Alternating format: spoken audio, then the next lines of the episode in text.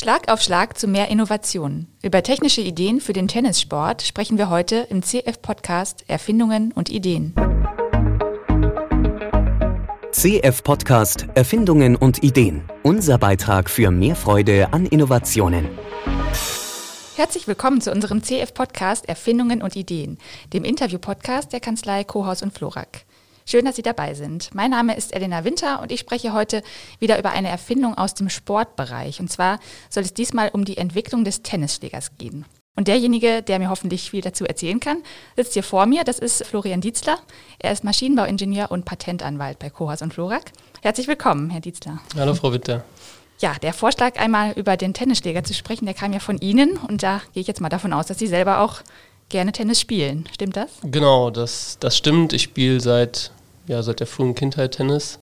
Mittlerweile leider nicht mehr so viel, wie man vielleicht wollte, aber grundsätzlich immer noch, ich sag mal, halb aktiv. Mhm. Und wo liegen so Ihre Stärken, Vorhand, Rückhand? Oder sind Sie ein gefürchteter Volleyspieler? Äh, nee, ich glaube, wenn es Stärken gibt, dann wahrscheinlich so das Grundlinienspiel. Ah. Ähm, mhm. Ja. Ja. Und Ihr Schläger sieht ganz anders aus als der, den man so vor 150 Jahren noch in der Hand hatte. Ich gehe mal davon aus. Ja. Mhm. Der war ja aus Holz damals. 1874 wurde, glaube ich, der erste Tennisschläger hergestellt. Und wie ging es dann weiter in der Entwicklung des Schlägers? Ja, also wie Sie schon richtig gesagt haben, frühe Modelle waren aus Holz. Dann kamen aber Anfang des 20. Jahrhunderts auch schon Modelle aus Metall auf den Markt. Mhm. Und ähm, ja, die heutigen Modelle, das sind dann häufig Modelle aus Kunststoff, die eben Kohlefaser verstärkt sind. Mhm. Eben aufgrund der Leichtigkeit und trotzdem hohen Steifigkeit, ja. die damit erreicht werden kann. Mhm. Sie hatten mir auch zur Vorbereitung eine Patentschrift geschickt aus dem Jahr 1907. Da sieht man so, wie das seine Anfänge nahm, ne, der Tennisschläger. Also da können Sie da vielleicht nochmal beschreiben, was da so die Besonderheiten waren? Genau, also die Idee bei der Geschichte war, da geht es eben um einen Tennisschläger, der aus Metall, hier Stahl hergestellt ist. Mhm. Und die Idee bei dieser Patentschrift in österreichische, die ist aus dem Jahr 1906 bzw. 7, mhm.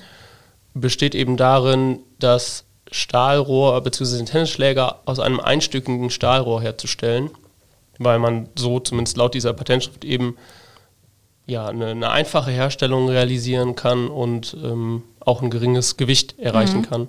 Mhm. Zumindest zu der Zeit wahrscheinlich geringes Gewicht. Ja. Ich hatte mir die auch mal durchgelesen und habe mich so gewundert, das sind ja auch wirklich Dinge, die man heute noch an Schlägern vorfindet. Also, dass die Außenseite am Rahmen über so eine Vertiefung verfügt, ne, dass die Seiten da wirklich so eingelassen sind ja. und dadurch eine Beschädigung ausgeschlossen ist. Also, solche Dinge wurden damals schon in einer Patentschrift hinterlegt. Ja, also die, die Grundform hat sich meines Erachtens seitdem nicht deutlich geändert. Also mhm. die, das Material äh, schon, aber die Grundform an sich ist mhm. offensichtlich seit Anfang des 20. Jahrhunderts relativ ähnlich geblieben. Mhm. Und da ging es auch, ja, sagten Sie auch so geringes Gewicht, also das heißt Stahl im Vergleich zu Holz war natürlich schon mal ein weiterer Vorteil.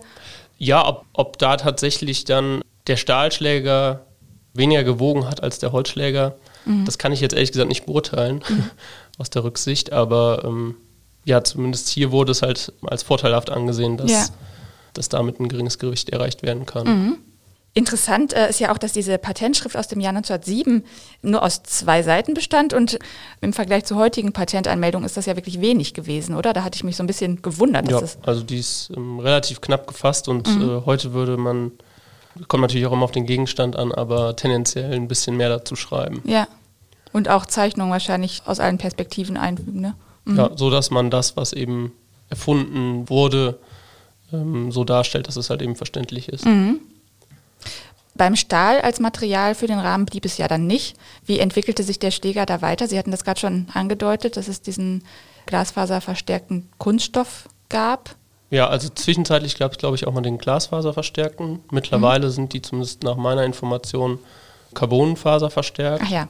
Und ja, das seit den, ich glaube, 1970er, 1980ern irgendwie, äh, so um diese Zeit ging das da los, dass man dann eben auf, auf Kunststoffschläger, die halt eben entsprechend verstärkt sind, umgestiegen ist. Mhm. Warum? Einfach auch Gewicht, Gewicht und ja, insbesondere Gewicht verbunden mit der, mit der hohen Steifigkeit, mhm. die da halt eben mit einem geringen Gewicht so erreicht werden kann. Ja. Und dadurch war man wahrscheinlich auch in der Lage, den Schlägerkopf ein bisschen größer zu konstruieren, ne? dass da mehr einfach Schlagfläche Genau, zur Verfügung beziehungsweise einen größeren Schlägerkopf, aber nicht mit deutlich höherem Gewicht, so wie das Mhm. ja dann bei Metallschlägern wahrscheinlich der Fall gewesen Ah ja. wäre. Was hatte das noch für Auswirkungen auf das Tennisspiel selbst womöglich? Also, dass man einfach das Material so, so viel experimentiert hat mit dem Material? Ja, also ich gehe davon aus, dass grundsätzlich das Ziel war, das, den Tennisschläger eben leichter zu machen, was halt eben angenehmeres Spiel und wahrscheinlich eine deutlich bessere Ballkontrolle ermöglicht, Mhm. ähm, als wenn man da so einen, so einen schweren Block in der Hand hält. Ja. Das, denke ich mal, waren so die, die hauptsächlichen Bestrebungen bei der Entwicklung. Mhm. Ich habe auch mal irgendwo gelesen, dass diese Alurahmen dazu geführt haben, dass sich der Schläger kurzzeitig verformt hat, also während des Schlages. Ne? Das ist natürlich auch nicht Okay, ja. schön, wenn dann die Schlagrichtung so ein bisschen verzerrt Genau, dadurch wird. Mhm. geht dann auch wieder Ballkontrolle verloren. Ja. Ja. Und das Problem hat man wahrscheinlich bei den heutigen verstärkten, kunststoffverstärkten Schlägern eher weniger. Ja. Mhm. Was gab es da noch für technische Feinheiten zur Verbesserung des Tennisschlägers? Gute Frage. Oder Sie können auch weiß- gerne, ach so, Sie wollen auf die- gerne auf- auch schon 100 Jahre später. Auf die zweite Sache, ja, Mhm. das ist eine Gebrauchsmusterschrift und das fand ich so ein bisschen kurios. Also da geht es Ja. um, um einen Dämpfer für Tennisschläger, beziehungsweise für Schläger allgemein, aber äh, halt auch für Tennisschläger. Das sind kleine Plastikelemente oder Kunststoffelemente, die äh, in die Seiten eingesetzt werden und dadurch die Schwingungen, die beim Schlag in die Seiten eingebracht werden, zu dämpfen. Und das Ganze soll auch dazu dienen, die Geräusche beim Schlag zu verringern, weil wenn man nicht so, so eine Dämpfungsvorrichtung, so einen Vibrationsdämpfer benutzt, dann ja, entstehen häufig relativ hohe und auch irgendwie nicht so, nicht so angenehme Geräusche beim Schlag. Und das soll damit eben verhindert werden. Es gibt auch Leute, die sagen, dass, dass dadurch irgendwie die, die Belastung des Schlagarms verringert werden soll. Da gibt es aber so in der Fachwelt keine eindeutige Meinung zu. Also manche so. sagen, manche sagen, das, das sei so, andere sind der Meinung, das äh, haben sich irgendwelche Leute ausgedacht. um Als- so einem als- Tennisarm vorzubeugen. Genau, Ja. richtig, ja. Mhm. Äh, Das scheint wohl wissenschaftlich nicht fundiert zu sein, aber dazu kann ich nicht sagen. Also ich selber Ja. nutze auch einen, aber insbesondere halt, weil dieses Geräusch Ja. ich sonst als störend empfinde beim Schlagen. Ja, und diese Patentschrift hat sich jetzt überlegt, beziehungsweise diese Gebrauchsmusterschrift, die jetzt aus dem Jahr 2020, 21 ist, die hat wohl das Problem erkannt, dass bei Benutzung eines solchen Dämpfers häufig dazu kommt, dass der Dämpfer während des Spiels verloren wird. Also weil man den Ball nicht immer perfekt trifft und dann vielleicht auch der Ball den Dämpfer trifft, der in der Seite, ähm, in den Seiten Ist Ihnen das schon mal passiert? das ein oder andere Mal auch, ja. Und diese Schrift hat sich jetzt überlegt, dass sie da eine, die nennen es Sicherungsleine anbringen wollen an diesen Dämpfer und so eben den Dämpfer am, am Rahmen befestigen möchten, damit das Ganze eben nicht passiert. Weil sonst auch die Konzentration flöten geht, ne? wenn man da den Dämpfer auf dem Platz.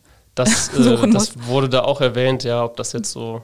Kommt natürlich wahrscheinlich darauf an, wie häufig man diesen Dämpfer im Spiel verliert. Wenn man den bei jedem zweiten Ball verliert, dann, Mhm. dann geht aber sicherlich die Konzentration äh, so ein bisschen verloren. Ja. Weiß ich nicht, das muss ja jeder selber wissen. Mhm. Wobei ich finde, dieses Argument, das gegen Tennisarm kann ich nachvollziehen.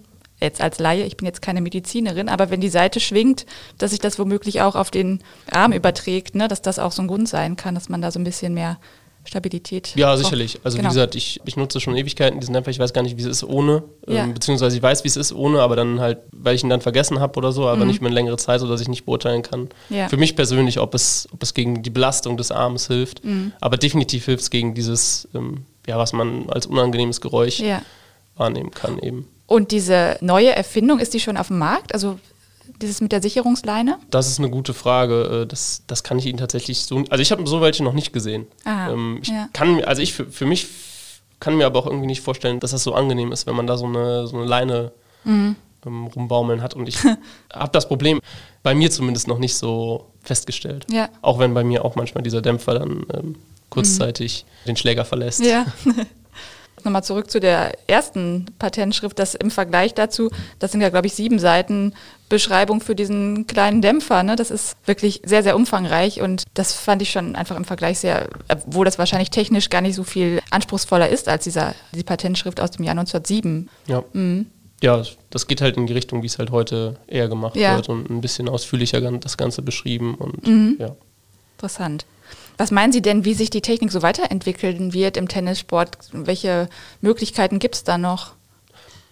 Gute Frage. Wenn ich das wüsste, dann, dann hätte ich vielleicht schon ein Patent oder ähnliches angemeldet.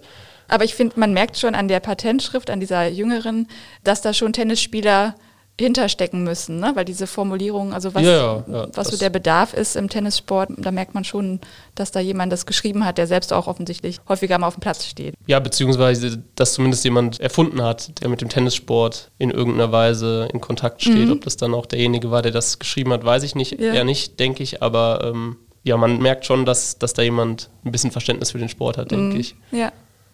Schön. Ja, vielen Dank für das Gespräch, Herr Dietzler, und dann wünsche ich Ihnen weiter ganz viel Spaß und Erfolg auf dem Platz. Gerne, gleichfalls. Danke. Noch mehr spannende Geschichten zu Erfindungen und Ideen finden Sie unter daidalos.blog.